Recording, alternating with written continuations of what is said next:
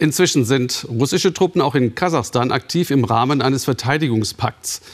Kasachstan und Russland verbindet eine der längsten Landgrenzen der Welt, 7500 Kilometer. Seit Tagen gibt es schwere Unruhen und Kasachstan-Präsident hat Polizei und Armee angewiesen, ohne Vorwarnung zu schießen. Er bezeichnete die teils auch gewaltsamen Demonstranten als Terroristen. Es gab Tote und Tausende wurden festgenommen. Was ist da los? Ina Ruck. Die Region Mangistau im Südwesten Kasachstans. Hier wird Flüssiggas produziert. Kasachstan ist reich an Rohstoffen. Und genau hier beginnen vor einer Woche die Proteste.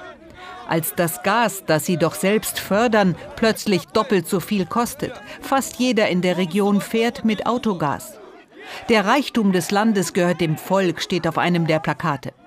Noch glaubt die Polizei an einen lokalen Protest, der sich schnell niederschlagen ließe. Doch schon Stunden später sind sie im ganzen Land auf der Straße. Und längst geht es nicht mehr um Gas. Es geht um Korruption, um Machtmissbrauch. Es geht gegen die politische Elite, für die symbolisch vor allem einer steht. Der Alte muss weg, rufen sie in Schimkent und in Taldikorgan stürzen sie eine Statue des Langzeitherrschers Nazarbayev. Im autoritären Kasachstan gleicht das einem Sakrileg. Nach Jahrzehnten an der Macht war Nursultan Nazarbayev vor knapp drei Jahren überraschend abgetreten. Als Nachfolger installierte er damals einen Vertrauten. Aber Kasim Shomar Tokayev galt nur als eine Art Juniorpartner. Die Strippen zog weiter der Alte. Nazarbayev verlieh sich selbst ein mächtiges Amt, Chef des Sicherheitsrats, auf Lebenszeit. Dann kamen die Unruhen und mit ihnen die Chance für den Junior. Als die Proteste immer stärker werden, nutzt Tokayev die Gelegenheit und stellt seinen Vorgänger quasi per Nebensatz kalt. Als Staatschef und ab sofort bin ich auch Chef des Sicherheitsrats, werde ich mit maximaler Härte gegen die Aufständischen vorgehen, unsere Bürger schützen. Tokayev erteilt Schießbefehl. Ohne Vorwarnung darf geschossen werden. Es sind nicht nur Warnschüsse. Es soll mittlerweile 164 Tote geben. Auch zwei Kinder sterben durch Schüsse. Auch die Demonstranten agieren immer brutaler. Mindestens 18 Polizisten werden getötet. Blutverschmierte Einsatzwagen nach der bislang schlimmsten Protestnacht. Ausländische Medien gibt es kaum in der Stadt. Für den russischsprachigen Dienst der Deutschen Welle berichtet Anatoli Weißkopf aus Almaty. Am Telefon erzählt er, man vermute Provokateure unter den Demonstranten. Die Leute hier sagen, sie hätten mit denen nichts zu tun, sie seien friedlich. Es gibt sogar Gruppen, die hier in der Stadt jetzt die Trümmer aufräumen. Immer wieder ist die Rede von Provokateuren. Erst gestern ließ Tokayev den Geheimdienstchef festnehmen, ein Mann Nazarbayevs. Der habe einen Umsturz geplant. Andere beschuldigen Tokayev selbst, die Unruhen provoziert zu haben.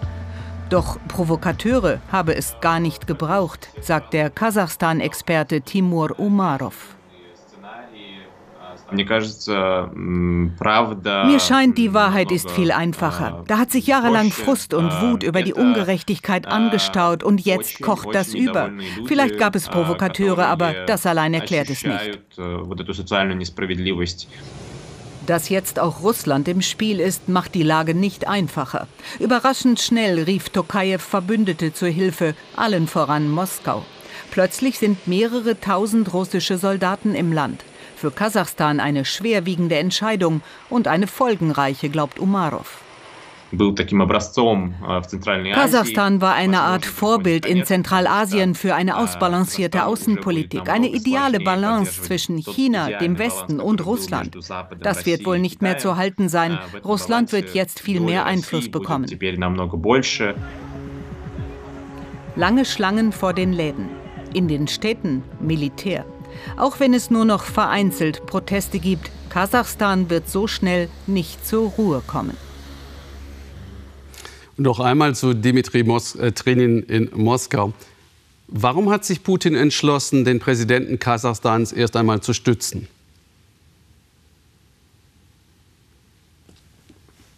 Naja, uh, Putin uh, hatte es zu uh, tun mit einer Herausforderung, die eigentlich ähnlich gelagert ist wie, derjenigen, wie diejenige in Syrien, allerdings sehr viel dichter an der eigenen Grenze. Also die Aussicht, dass da möglicherweise Chaos entstehen würde, dass Ultranationalisten äh, die Macht ergreifen würden, dass Terroristen dort ihr Unwesen treiben würden. Und so hat man das gesehen, die mögliche Entwicklung in Kasachstan.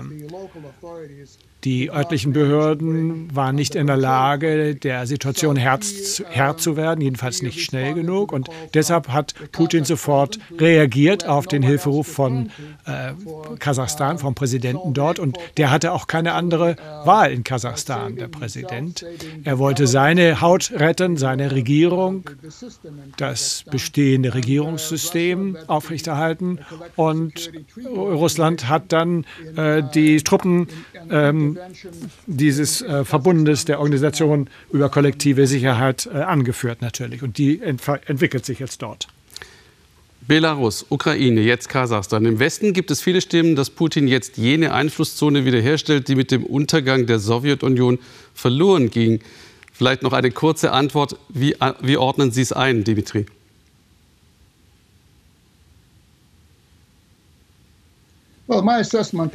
Meine Einschätzung ist, dass Herr Putin ja durchaus in der Lage gewesen ist, diese Herausforderung in Chancen umzuwandeln. In Belarus, auch im Kaukasus äh, ist äh, Russland herausgefordert worden, jetzt in Kasachstan. Und Russland hat reagiert, indem man in all diesen drei Regionen seine Position stärken kann.